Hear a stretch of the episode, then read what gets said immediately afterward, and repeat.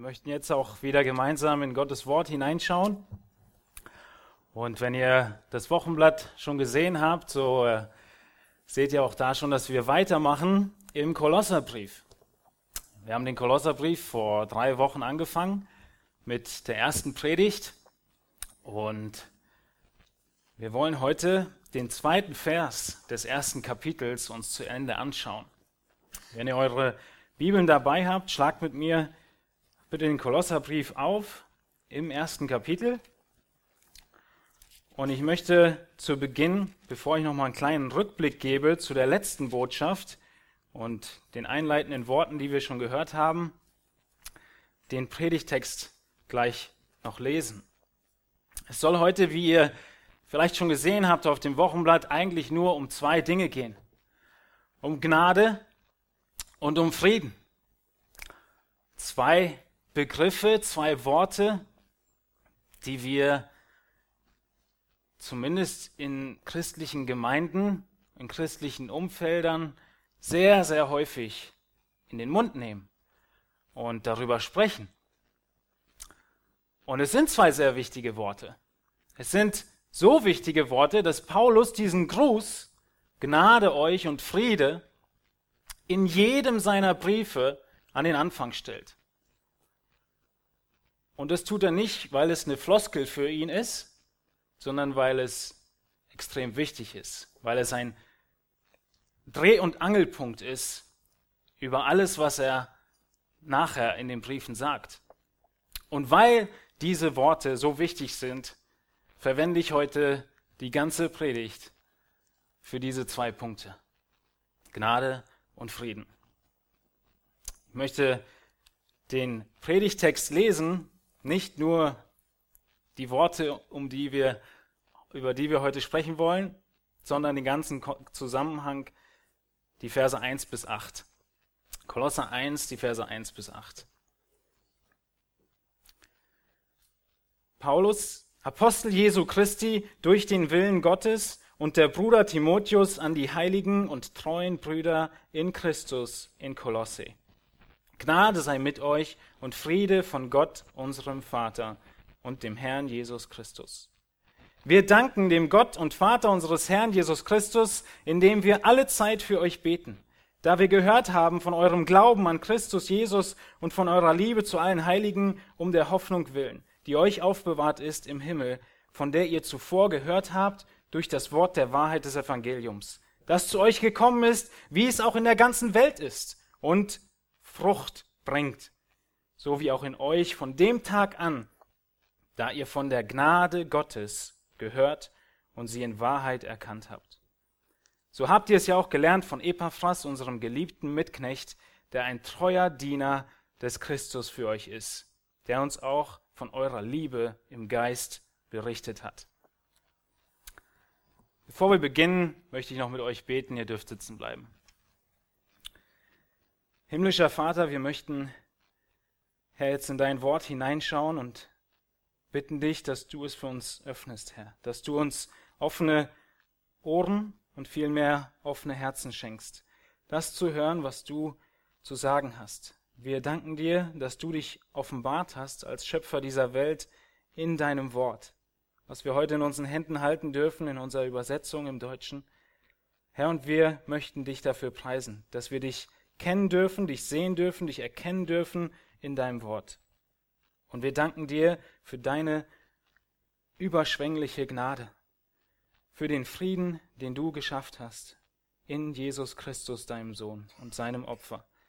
Und wir möchten dich bitten, dass du diese Zeit, die wir zusammen in dein Wort hineinschauen, gebrauchst, um zu uns zu reden durch deinen Heiligen Geist. Wir beten in Jesu Namen. Amen. Möchte kurz wiederholen, was wir vor drei Wochen äh, in der Predigt gesagt haben und festgestellt haben und gelernt haben. Wir hatten uns den Briefumschlag des Kolosserbriefs angeguckt.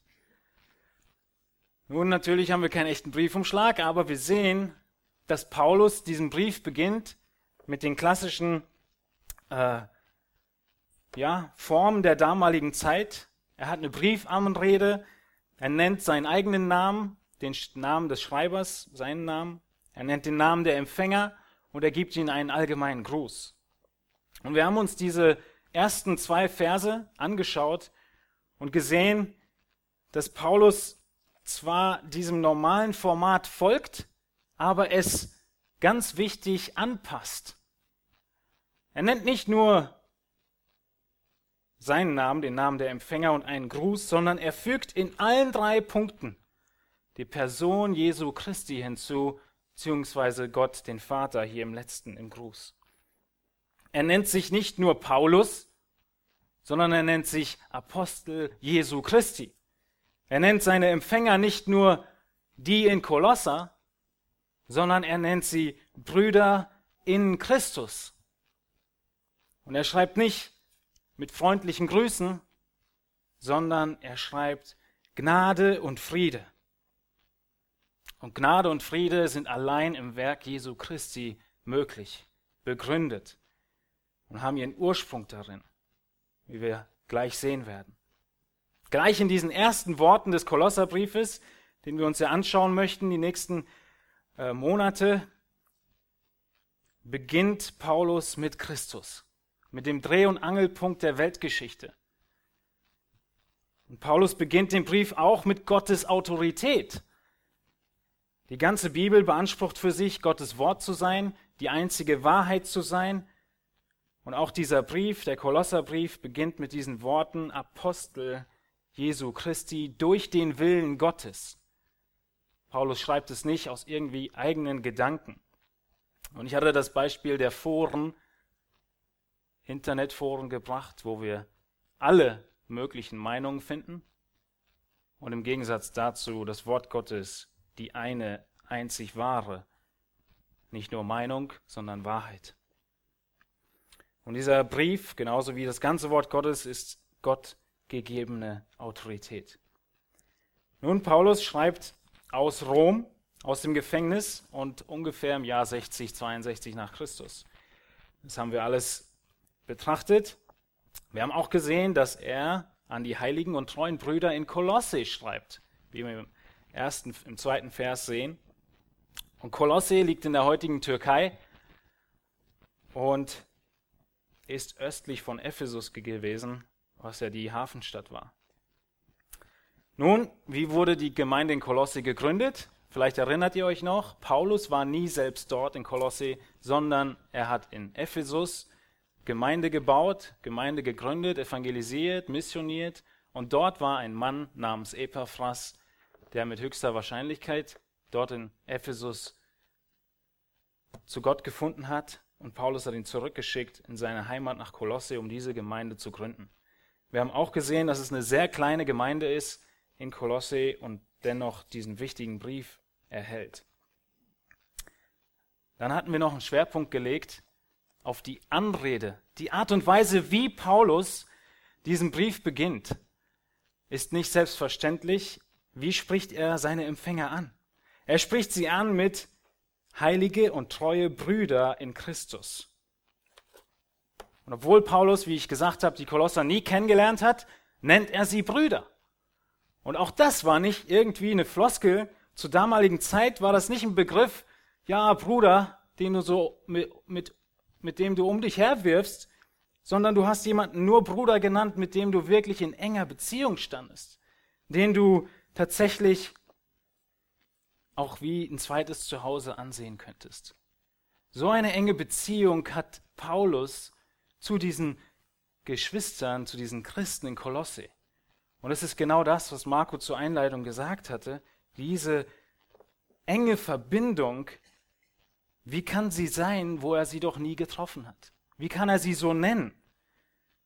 Und er hat vor Augen, dass er, Paulus und die Kolosser denselben geistlichen Vater haben. Dass sie zu einer Familie gehören. Sie haben denselben Vater. Und sie sind miteinander verbunden in der Liebe, und zwar in Christus, wie es heißt. Und diese Verbundenheit, die er hat, die nennt er nicht nur so, sondern sie zeigt sich. Sie zeigt sich in seinen Taten und in, in den Versen, die wir auch schon mitgelesen haben, in den Versen drei bis acht und dann eigentlich auch im, im ganzen Brief, Sie zeigt sich, dass er tief verbunden ist mit dieser kleinen Gemeinde. Er sendet ihnen extra einen Brief mit zwei Boten, weil er um sie besorgt ist, weil er sie aufbauen will, sie ermutigen will und er sieht die großen Gefahren, die in Kolosse durch die kommenden Irrlehrer anstehen. Und die Gefahren zur Wiederholung waren, dass sie irgendetwas hinzutun wollten zu Jesus Christus. Und nicht nur Jesus Christus allein für das Leben in Gottseligkeit, für das Leben im Glauben und für die Verherrlichung in Ewigkeit genügen sollte. Sie wollten irgendwas dazu tun, irgendwelche Traditionen, irgendwelche Engelsverehrung, irgendwelche höheren Erkenntnisse, haben diese Ehelehrer gemeint, musst du auch noch haben. Und Paulus sagt, nein, allein Christus. Soweit sind wir vor drei Wochen gekommen. Und was jetzt noch fehlt am Ende von Vers 2, sind die Worte, Gnade sei mit euch und Friede von Gott, unserem Vater. Dieser Gruß, den Paulus an diesem Brief an den Anfang stellt und in allen seinen anderen Briefen auch. Ein wichtiger Gruß. Und den möchten wir uns ein bisschen näher anschauen und zum Kontrast, damit ihr seht, was anders ist an diesem Gruß, möchte ich euch den Gruß der sonst so üblich war, mal vorlesen. Wir finden ihn zum Beispiel in Daniel 4. Daniel Kapitel 4, Vers 31, da schreibt der König Nebukadnezar einen Brief, kann man sagen. Und auch er benutzt die damals übliche Form der Anrede. Und wir lesen in Daniel 4, 31, der König Nebukadnezar an alle Völker, Nationen und Sprachen, die auf der ganzen Erde wohnen, Euer Friede werde groß. Seht ihr einen Unterschied? Einfach nur aus der Luft gegriffen. Das ist mehr eine Floskel. Was Paulus daraus macht, aus diesem Grüße, er tauscht es aus, dieses Wort Friede oder Grüße, mit einem im Griechischen sehr ähnlich klingenden Wort. Und das ist Gnade. Er tauscht es aus mit Gnade. Er sagt nicht einfach nur Grüße, an einigen Stellen sagt er das auch, aber sehr selten. Wenn, dann fügt er Gnade hinzu. Er wandelt es ein bisschen ab und fügt den Frieden noch hinzu. Der Friede kommt immer an zweiter Stelle, die Gnade immer an erster Stelle. Und weil diese Worte der Gnade und des Friedens die Botschaft von dem neuen Bund Gottes sind und wichtige Schlüssel sind, deswegen möchten wir uns diese beiden Dinge heute anschauen. Lebe in der Gnade und kenne den Frieden.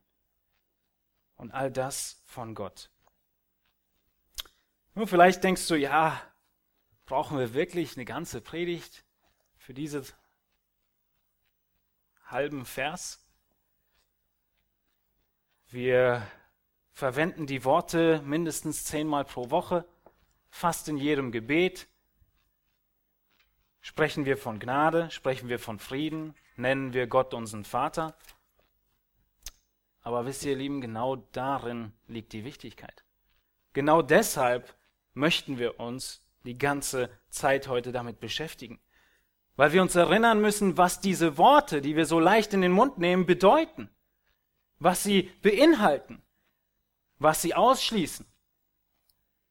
Wir müssen erkennen, welche Wichtigkeit sie haben, damit wir sie wieder mit dem richtigen Bewusstsein in den Mund nehmen können.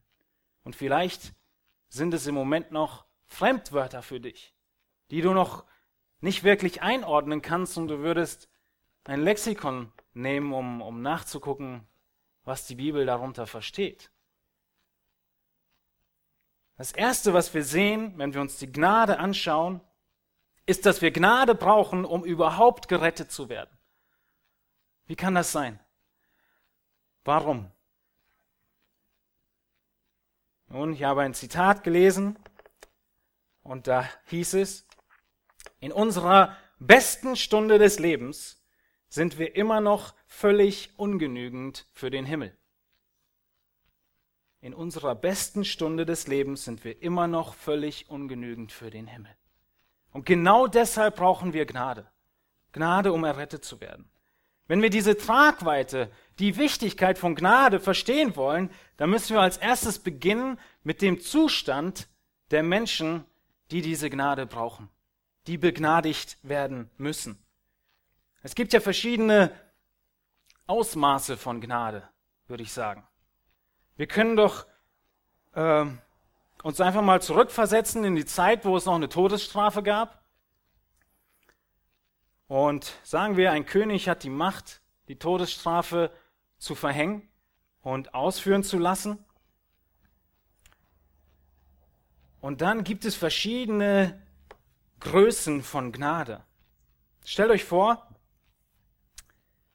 ein König begnadigt jemanden, der eigentlich die Todesstrafe verdient hätte, weil diese Person sagt, du lieber König, wir machen 50-50, ich kann dir eine Menge zurückzahlen von dem, was ich da rausgeschlagen habe.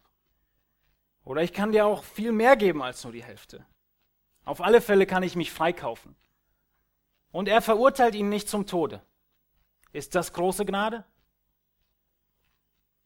Oder der andere Fall, wenn ein König einen Kriegsfeind hat, der sich gegen ihn aufgelehnt hat,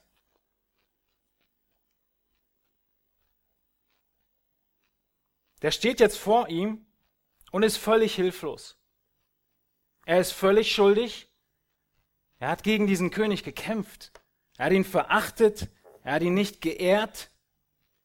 Er hat nicht nur die Gesetze verstoßen, wie im Verkehr, ja, wenn wir mal zu schnell fahren, das ist nicht nur das Vergehen, was er hatte, sondern es ist noch viel schlimmer. Er hat die Güte und die Liebe dieses Königs verachtet, in den Dreck geworfen und er wurde zu seinem Feind. Er hat gegen ihn gelebt.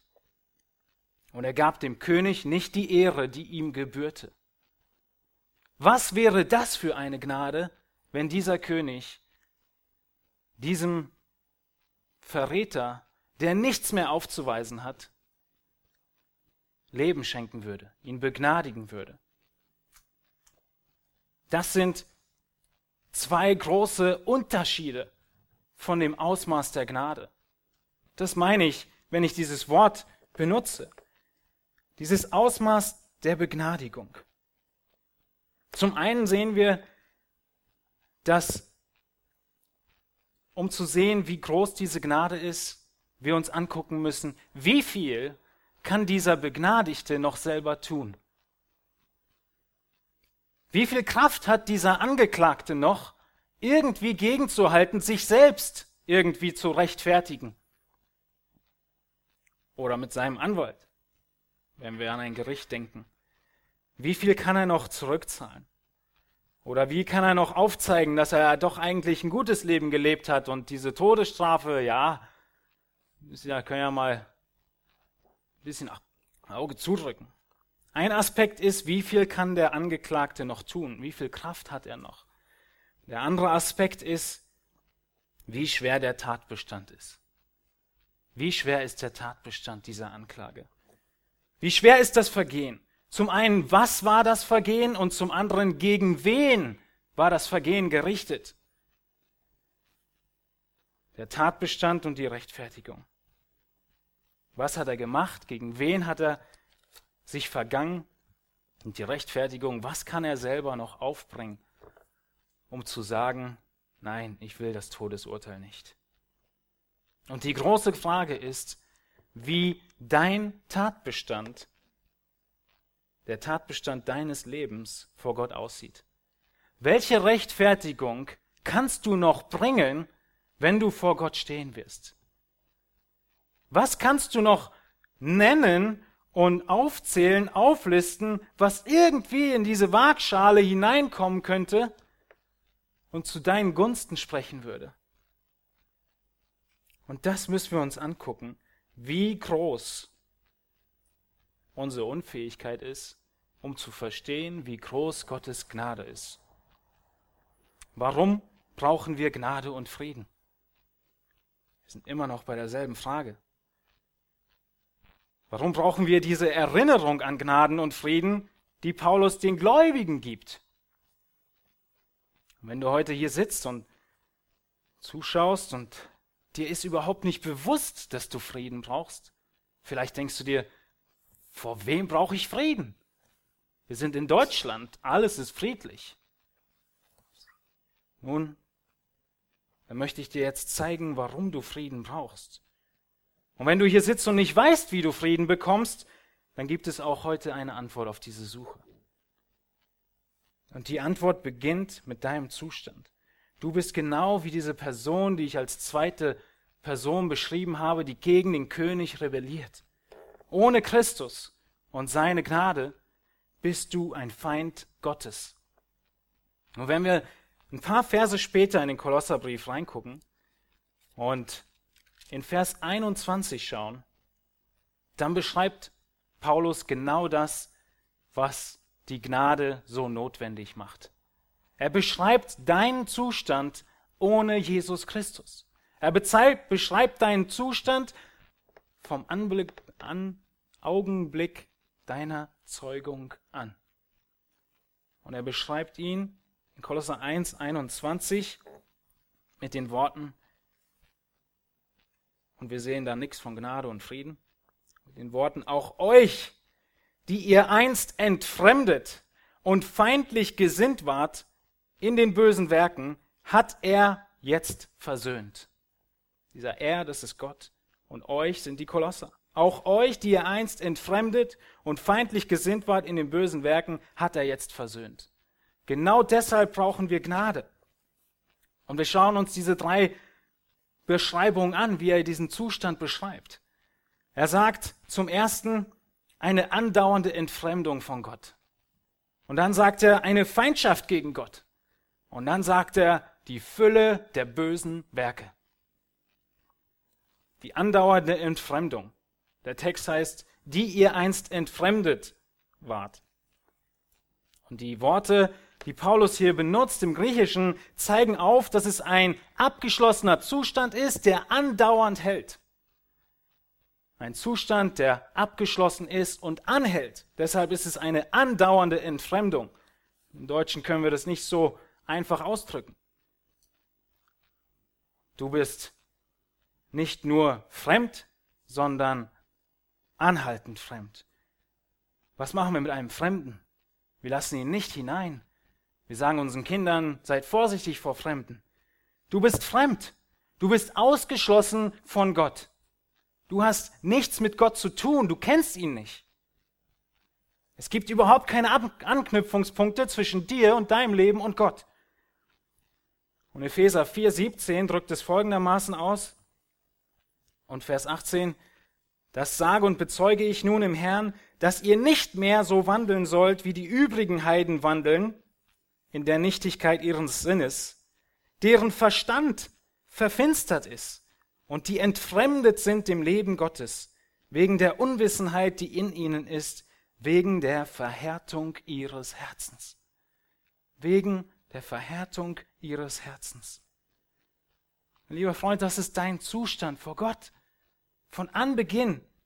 So werden wir geboren. Mit einem harten Herzen. In Feindschaft gegen Gott fremd, haben wir hier gesehen.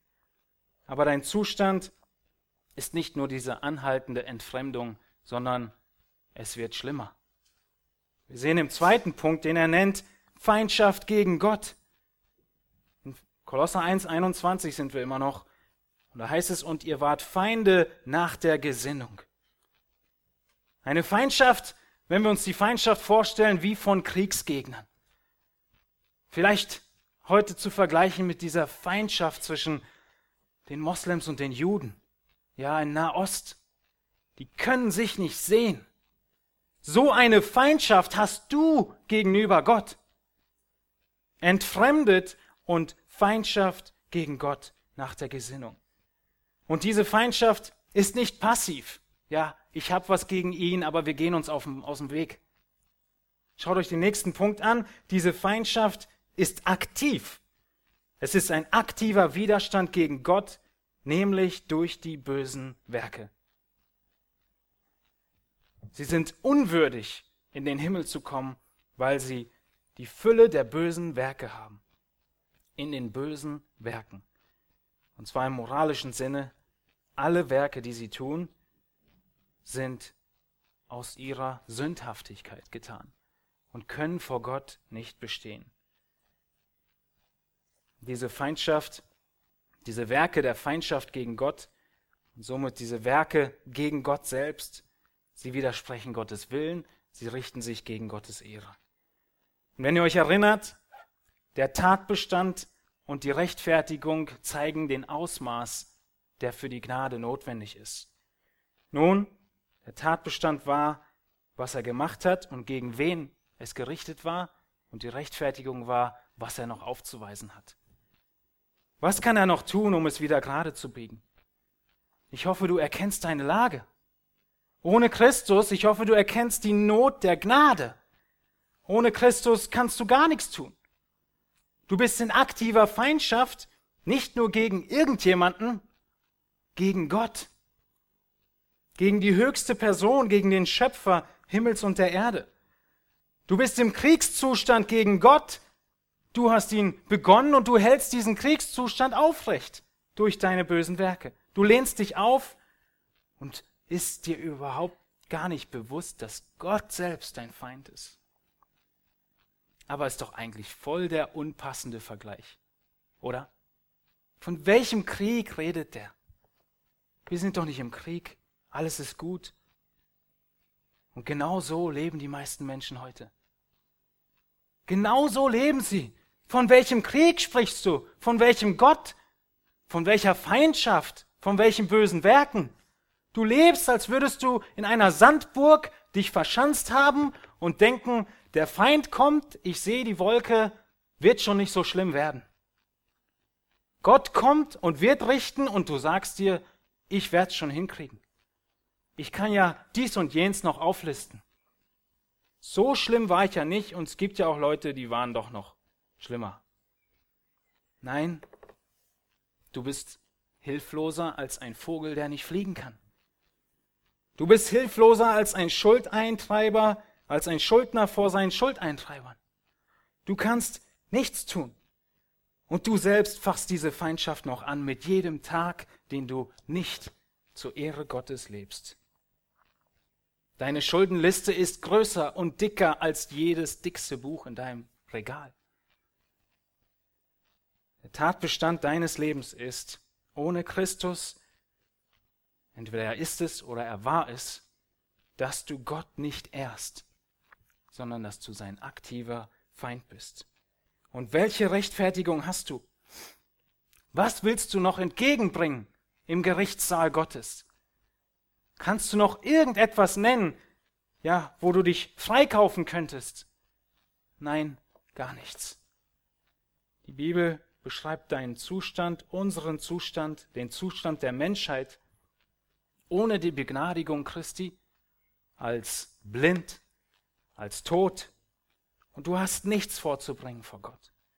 Und deshalb ist Gnade nötig. Versteht ihr, wie groß die Gnade wird? Wie verdorben und kaputt wir Menschen sind, umso größer wird die Gnade. Es gibt nur eine Möglichkeit. Du musst begnadigt werden. Du musst begnadigt werden vom größten und einzigen Richter dieser Welt. Du kannst nicht selbst bringen.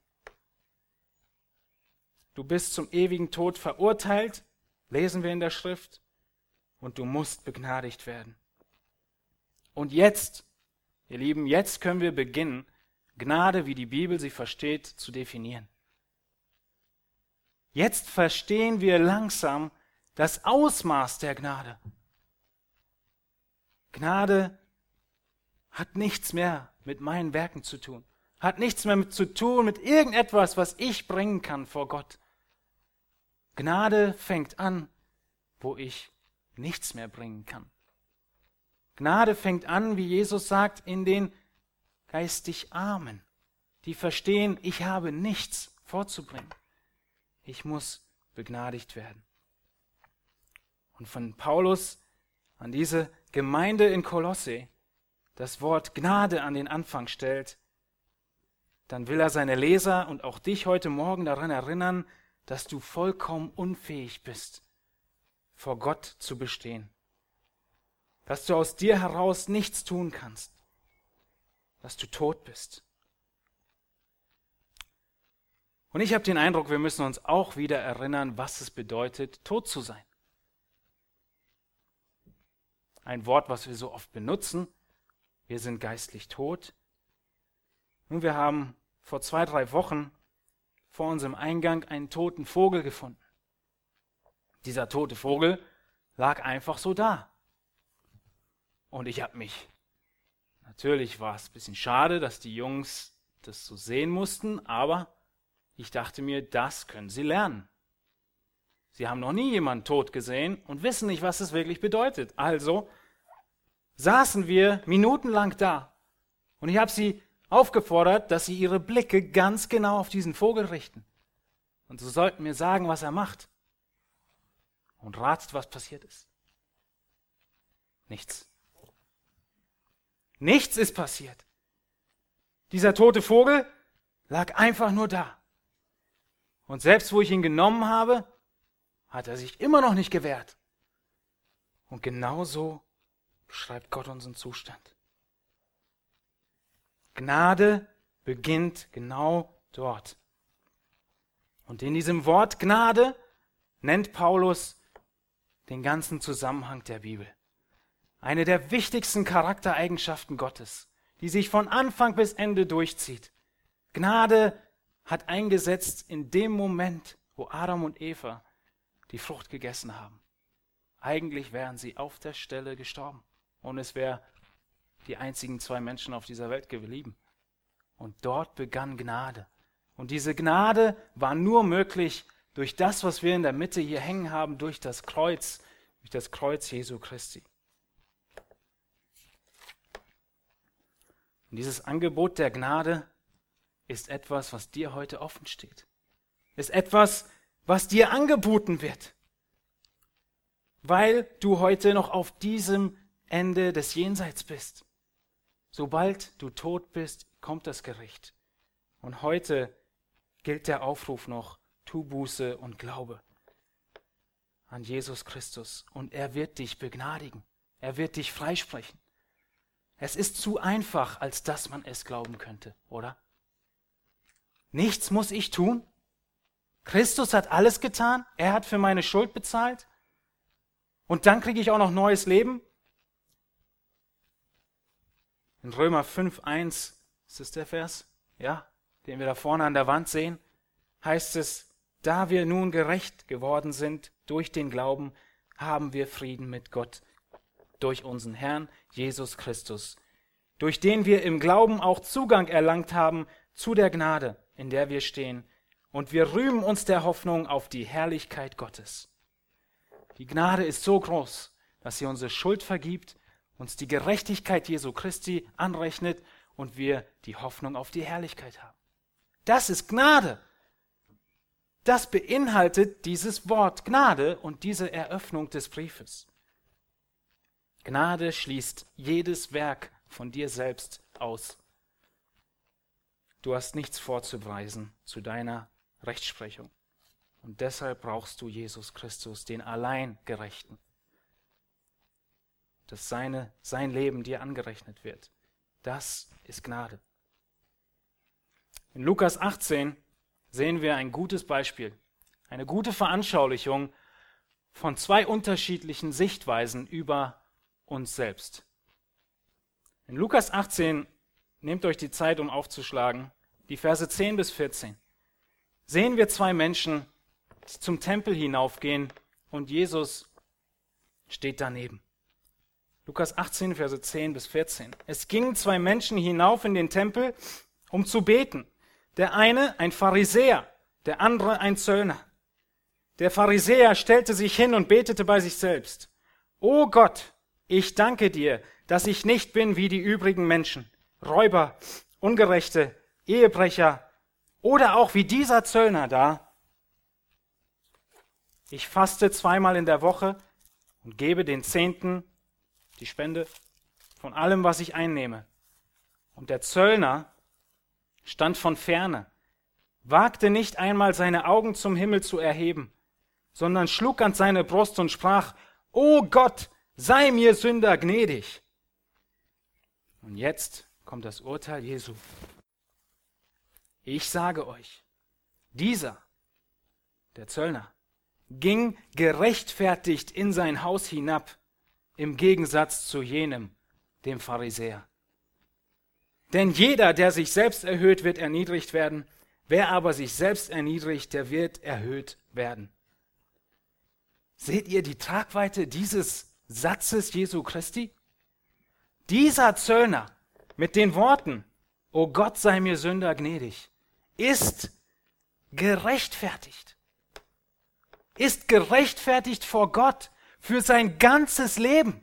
Ein für alle Mal in diesem Glaubensschritt, in diesem Erkennen der vollkommenen Unfähigkeit, sagt Jesus, er ist gerechtfertigt. Lieben, da beginnen wir zu jubeln. Wir sind gerecht gesprochen, wenn wir verstehen und erkennen, dass wir nur diese Worte vorzubringen haben. Sei mir Sünder gnädig.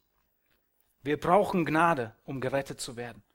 Und wir brauchen Gnade für jeden Tag als Gläubiger. Wir haben jetzt gesehen, dass wir Gnade brauchen, um gerettet zu werden. Und wir sehen jetzt, wir möchten ein bisschen drauf stehen bleiben, dass wir Gnade Tag ein, Tag aus im Leben als Christ brauchen. Deswegen schreibt Paulus diese Worte an die christliche Gemeinde. Gnade und Friede. Unser Unvermögen und Gottes Gnade bestimmt nicht nur diesen Zeitpunkt der Wiedergeburt und unseres Zerbruchs vor Gott, sondern unser Unvermögen und die Gnade Gottes bestimmen unser ganzes Leben. Wir sind schwach. Wir können nichts aus uns heraus. Wir merken Tag für Tag, wie wir nicht dem entsprechen, was der Maßstab Gottes ist, was er von uns möchte, wie wir lange nicht dort sind vom Leben, wie Jesus Christus war, wie wir Gott nicht lieben, wie wir sollten, wie wir unseren Nächsten nicht lieben, wie wir sollten, wie wir lügen, wie wir, und da kennen wir unser Herz nur zu gut, zornig werden, verärgert. Wir sind unvermögend und brauchen die Gnade Tag ein, Tag aus. Und deshalb will Paulus es ihnen deutlich machen und uns heute Gnade müsst ihr mehr verstehen. Begnadigung mehr und mehr verstehen. Alles, was Gott in unserem Leben Gutes wirkt, kommt von ihm und ist Gnade. Weil aus uns heraus haben wir nichts verdient als das Gericht.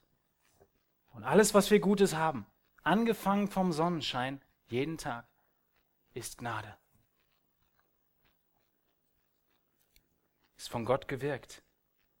Und in dem Maße, wie wir diese Gnade Gottes mehr und mehr verstehen und unseren Zustand vor Gott mehr und mehr verstehen, wird diese Begnadigung umso größer.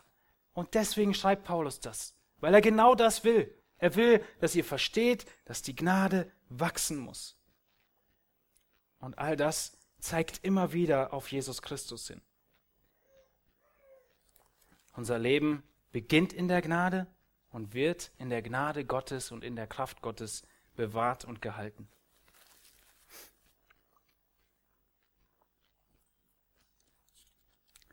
Die Gnade ist es, die uns hilft, ein Leben der Absonderung von Sünde zu führen. Die Gnade ist es, die uns hilft, unseren Nächsten zu lieben, Gott zu leben. Wir brauchen diese Gnade Tag ein, Tag aus. Ihr wisst, wovon ich spreche. Auf der Arbeit.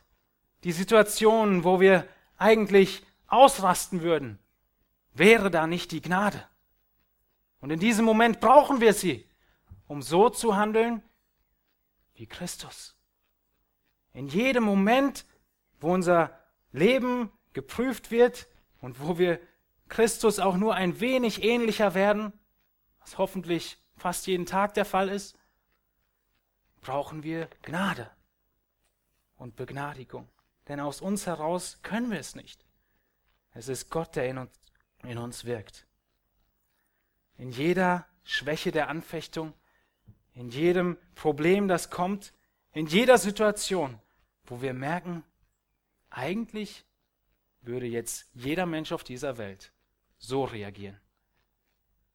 Aber ich weiß, das wird Gott nicht ehren. In diesem Moment brauchen wir Gnade, dass wir so handeln können, wie Christus es möchte. Und wir lesen davon in Hebräer 4, Vers 14. Da wir nun einen großen Hohepriester haben, der die Himmel durchschritten hat, Jesus, den Sohn Gottes, so lasst uns festhalten an dem Bekenntnis, denn wir haben nicht einen Hohepriester, der kein Mitleid haben könnte mit unseren Schwachheiten, sondern einen, der in allem versucht worden ist, in ähnlicher Weise wie wir, doch ohne Sünde. So lasst uns nun mit Freimütigkeit hinzutreten, wohin? Zum Thron der Gnade, damit wir Barmherzigkeit erlangen und Gnade finden zur rechtzeitigen Hilfe. Als Gläubiger, lauf zu Jesus, bete zu ihm und bitte um Gnade.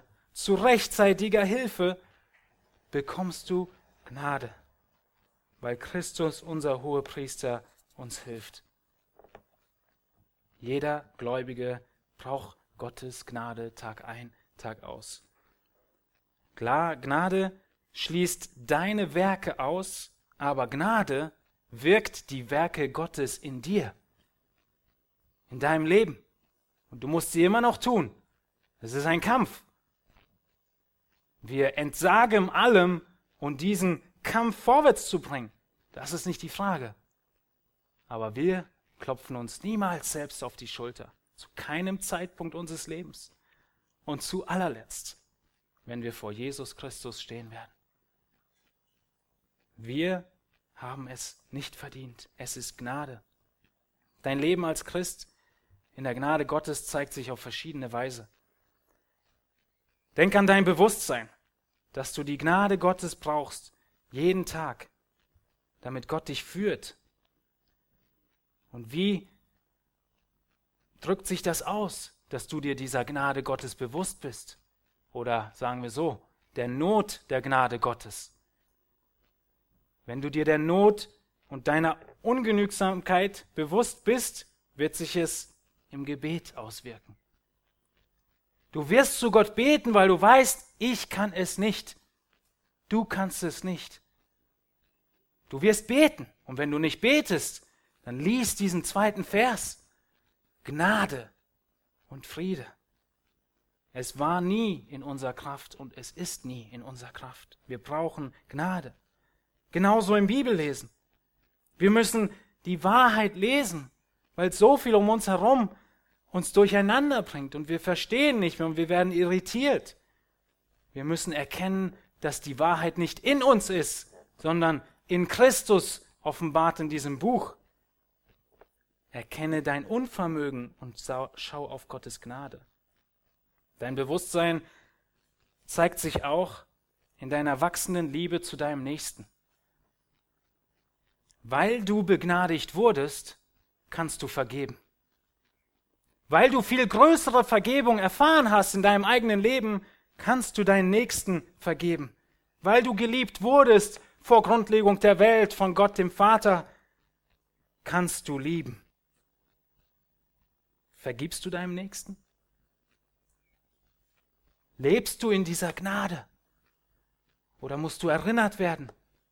Gnade werde euch mehr und mehr zuteil. Wenn du nicht in dieser Gnade lebst, dann hast du sie vergessen. Du betest nicht, du liebst deinen Nächsten nicht, damit liebst du auch Gott nicht, bis auf den Tiefpunkt und alles, weil du die Gnade vergessen hast, weil du sie aus den Augen verloren hast und mit der Gnade das Kreuz.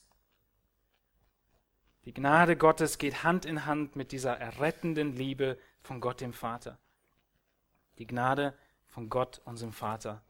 Und wir lesen davon in Römer 8. Ich lese die Verse 30 bis 34, in der Paulus die Gnade sehr gut beschreibt. Mit der rettenden Liebe Gottes. Römer 8, Vers 30. die er aber vorherbestimmt hat, die hat er auch berufen, die er aber berufen hat, die hat er auch gerechtfertigt. Die er aber gerechtfertigt hat, die hat er auch verherrlicht. Was wollen wir nun hierzu sagen? Ist Gott für uns? Wer kann gegen uns sein? Er, Gott, der sogar seinen eigenen Sohn nicht verschont hat, sondern ihn für uns alle dahingegeben hat. Wie sollte er uns mit ihm nicht auch alles schenken? Wer will gegen die Auserwählten Gottes Klage erheben? Gott ist es doch, der rechtfertigt. Dieser Zöllner. Niemand konnte ihm mehr was sagen. Gott ist es, der rechtfertigt. Vers 34. Wer will verurteilen? Christus ist es doch, der gestorben ist. Ja, mehr noch, der auch auferweckt worden ist, der auch zur Rechten Gottes ist, der auch für uns eintritt. Gnade. Lebe in der Gnade Gottes. In den letzten Minuten wollen wir uns den Frieden anschauen.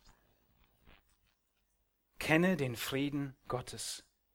Der Vers endet mit den Worten, Gnade sei mit euch und Friede von Gott, unserem Vater.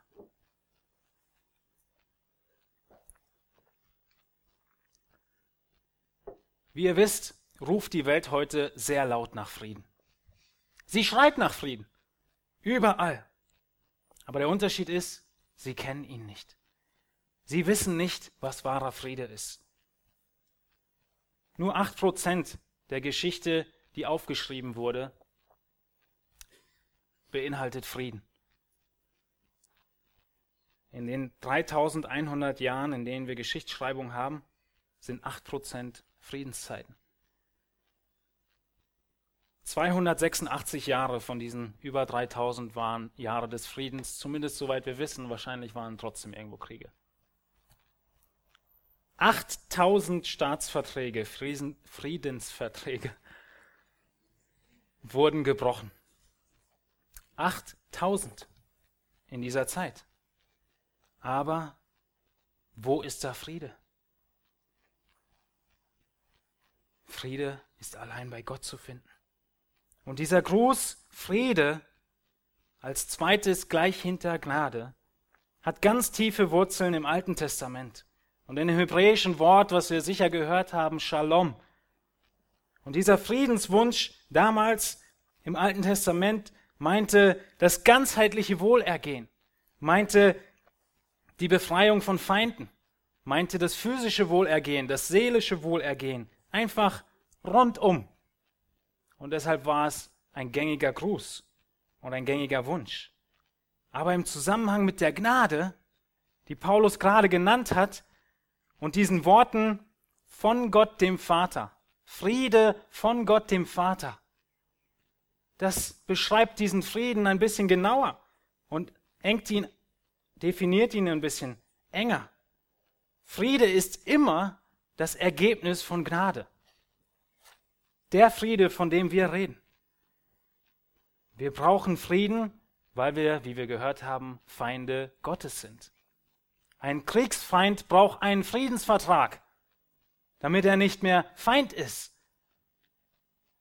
Du brauchst einen Ausweg, du brauchst Versöhnung mit Gott. Und da ist Jesus Christus der Einzige, der diesen Frieden schenken kann.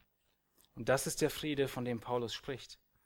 Wenn wir Kolosser 1 nochmal aufschlagen, wo wir gesehen haben, wie elend wir dran sind, dann sehen wir jetzt, was Gott getan hat. In Kolosser 1, 21 geht es weiter, oder besser gesagt, ja, ich beginne schon in Vers 19 bis 22. Sehen wir den Frieden.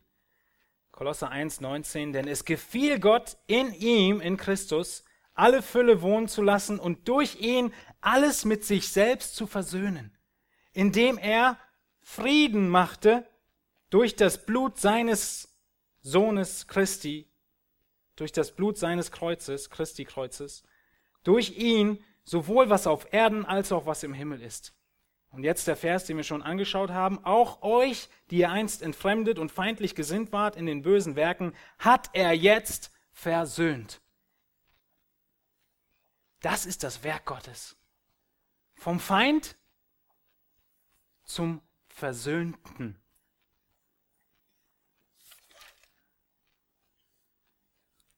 Er machte Frieden durch das Kreuz, durch das Blut. Gott schafft einen Weg, um Frieden zu ermöglichen. Wenn du heute keinen Frieden hast, keinen Frieden kennst, außer dem, den sie gerne hätten in der Welt und im Fernsehen, dann suche ihn, Frieden für dein Leben. Jesus will dir heute Frieden schenken. Und wenn du diesen Frieden hast, dann erinnere dich daran an deine Feindschaft, in der du gelebt hast. Erinnere dich daran, wo du warst ohne Christus und wo du heute wärst ohne Christus und ohne die Gnade. All das beinhaltet dieser Gruß. Gnade sei mit euch und Friede von Gott, unserem Vater. Und es geht noch weiter. Und es wird noch besser. Es heißt, Paulus beschreibt Gott, unseren Vater. Es ist nicht nur ein Friedensvertrag zwischen zwei Kriegsparteien.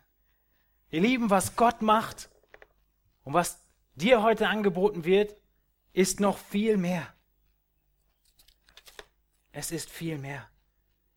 Er versöhnt dich mit Gott, er stiftet Frieden, das haben wir schon gesehen. Und Friede, Friede ist nicht nur ein Waffenstillstand oder ein Friedensabkommen. Nein, was der Vater dir schenken will oder dir geschenkt hat, wenn du glaubst, ist, dass er dich als Feind an seinen Tisch holt. Dass er dich als Feind nicht nur in Frieden lässt, sondern er dich adoptiert, dich zu seinem Kind macht, von einem Feind zum eigenen Kind. Nur in diesem Moment der Rechtfertigung. In Epheser 2,18 lesen wir, durch ihn, durch Christus, haben wir beide, Juden und Heiden sind gemeint, den Zutritt zu dem Vater in einem Geist. Wenn du Gott deinen Vater nennst, dann erinnere dich daran, an dieses unbegreifliche Geschenk, dass du sein Kind geworden bist. Sag mir, wo hast du von einem König gehört, der die Strafe seines Feindes erstens selbst bezahlt in seinem Sohn und dann diesen seinen Feind in seine Familie adoptiert, an seinen Königstisch setzt. Wo hast du von so einem König gehört? Es gibt ihn nicht allein in Gott. Dieser König ist Gott, das Werk ist Jesu Christi Werk, sein Tod, seine Gnade völlig unverdient. Und er macht die, die an ihn glauben, zu seinen Kindern. Vom Feind nicht zum Freund, zum Kind. Und diesen Frieden bietet Christus dir an. Diese Gnade steht uns offen oder wir haben sie schon erkannt und müssen erinnert werden, was es bedeutet, dieses Wort Gnade und Frieden. Gnade sei mit euch und Friede von Gott, unserem Vater. Genau so beginnt Paulus diesen Brief an die Kolosser, an die gläubigen Geschwister. Jetzt schauen wir uns noch eine andere Anwendung an. Paulus schreibt den Philippern in Philippa 4, Vers 6, was dieser Friede für eine Tragweite hat.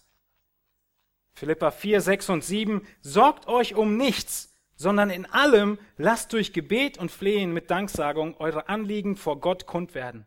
Und der Friede Gottes, der allen Verstand übersteigt, wird eure Herzen und eure Gedanken bewahren in Christus Jesus. Wie ging's los? Sorgt euch um nichts, sondern in allem lasst durch Gebet und Flehen mit Danksagung eure Anliegen vor Gott kund werden.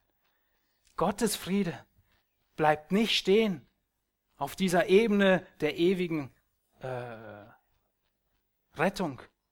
Er hat große Auswirkungen auf dein Leben. Sein Friede gibt dir Frieden in deinem Hier und Jetzt. Sein Friede ist ein Friede, der dich ruhen lässt, der dich deine Anliegen vor Gott bringen lässt, in allen Lebenslagen und der damit beginnt, dass es heißt, sorgt euch um nichts. Gott gibt Frieden. Und wir haben in Römer 8 gesehen, wenn er uns in Christus errettet hat, sollte er uns nicht auch alles andere geben? Und das ist eine Anwendung unserer Sohnschaft in Christus. Wir sind Kinder Gottes. Und jeder, der Kinder hat, weiß, dass man das Beste für ihn, für die Kinder will. Und genau so beschreibt sich unser himmlischer Vater. Es geht Hand in Hand damit, mit der Verheißung, dass er uns alles schenken wird, jetzt wo wir seine Kinder sind. Deine Frage, die Frage an dich heute ist, lebst du in diesem Frieden als Kind Gottes? Ist das wirklich das, was du erfährst in deinen Schwierigkeiten? Merkst du diesen Frieden? Oder misstraust du Gott? Bist du dir nicht so ganz sicher, ob er es wirklich gut meint? Vielleicht denkst du, ah, ist ein bisschen zu scharf ausgedrückt. Ich misstraue ja Gott nicht, aber ich will mir ja doch meine Sorgen machen. Ja, es ist nichts anderes. Es ist nichts anderes, als Gott zu misstrauen. Gottes Friede kommt durch volles Vertrauen in seine Kraft, in seine Allmacht, in seine Souveränität, in seine Fürsorge, in seine Verheißung. Und dann sehen wir wieder, wie dieser Friede zurückgeht zu dem Shalom, zu dem Frieden in allem. Das schenkt Gott. Mit einer Ausnahme. Er hat uns nie verheißen, dass wir Frieden auf dieser Erde haben werden, wie wir uns ihn vorstellen. Das war schon der Grund, warum er gekreuzigt wurde, weil die Juden einen anderen Frieden erwartet haben, einen anderen Retter. Diesen Frieden hat Gott uns nicht versprochen, aber er hat uns versprochen, in allem für uns zu sorgen. Und der letzte Friede wartet mit Sicherheit auf uns. Gott ist unser Vater geworden. wenn wir dieses Wort Vater in den Mund nehmen, dann hat das für jeden von uns anderen Beigeschmack, nämlich den Beigeschmack unseres Vaters, entweder die guten oder nicht so guten Erinnerungen. Wenn wir über unsere Väter reden oder über irgendwelche Väter reden, dann kommt man immer an irgendeinem Punkt doch an Grenzen und sagt, ja, da war es doch nicht so ganz der beste Vater. Aber weißt du, ganz egal, ob du einen guten Vater hattest oder einen schlechten Vater hattest, Gott der Vater hält seine Arme weit offen. Er hält seine Arme offen und will dich als sein Kind annehmen. Du musst erkennen, wer du bist und zu ihm laufen und um Gnade flehen. Bitte um Gnade, um gerettet zu werden und Tag ein, Tag aus diese Gnade zu leben und in rechtzeitiger Hilfe, wie wir in Hebräer 4 gesehen haben, zu ihm zu laufen.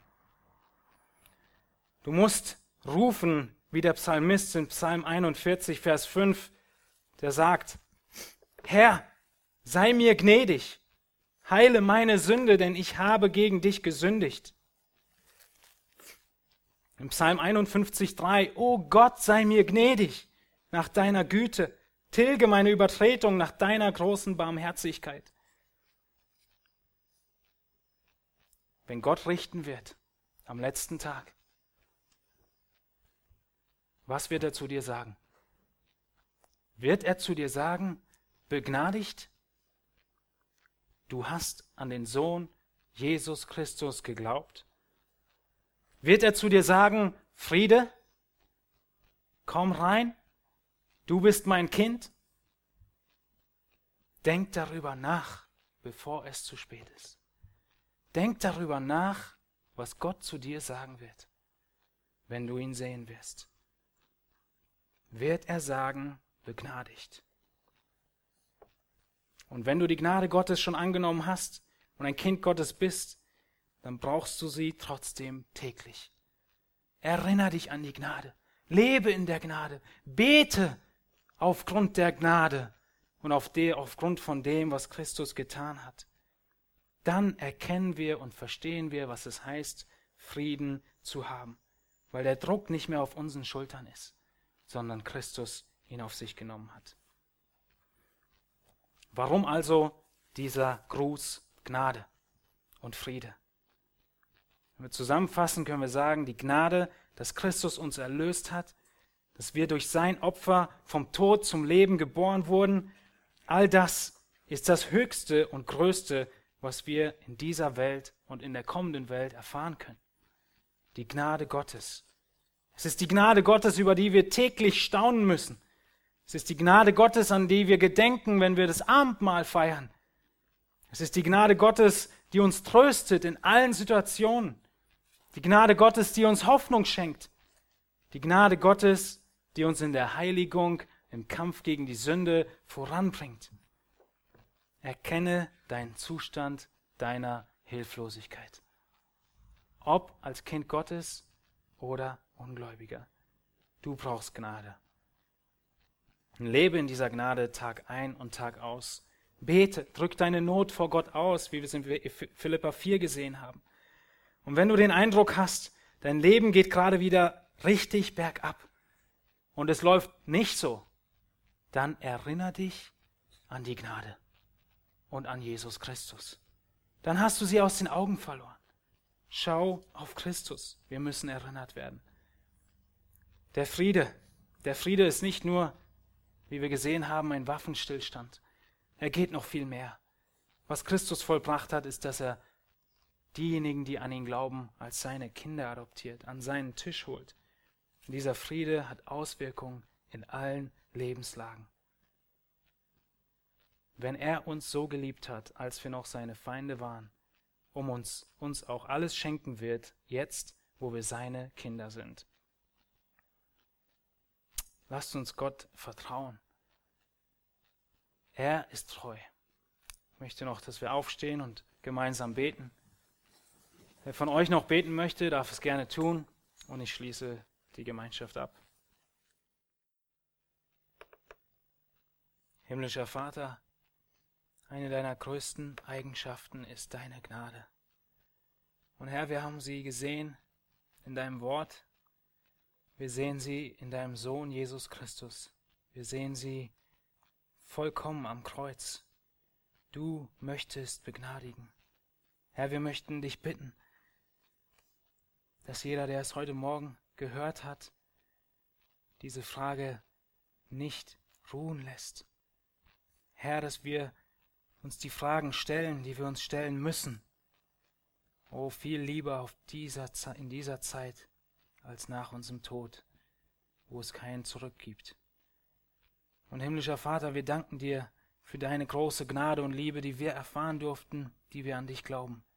Wir danken dir, dass auch wir bezeugen dürfen, dass wir wie der Zöllner in Lukas, Herr, zerbrochen sind vor dir und anerkannt haben, dass wir Sünder sind, nichts vorzubringen haben vor dir und Jesus Christus alles ist, was wir brauchen und an ihn glauben. Und wir bitten dich jetzt, Herr, dass du uns hilfst, dass Gnade zu einer Charaktereigenschaft unseres Lebens wird. Mehr und mehr. O Herr, dass unsere Worte voll Gnade sind. Dass wir unverdient lieben, wie du uns geliebt hast. Dass wir unverdient vergeben, wie du uns vergeben hast. Dass wir anderen Gutes tun, wie du uns Gutes getan hast. Herr, wir sehen die Gnade in Jesus Christus und wir möchten ihm ähnlicher werden. Wir danken dir, dass all das, was du wirkst, auch Gnade ist und danken dir dafür. Herr, wir möchten dich bitten, dass du die Worte, die geredet wurden, durch deinen Geist in all unseren Herzen, Herr, weiter bewegst und uns näher zu dir bringst. Wir beten in Jesu Namen. Amen.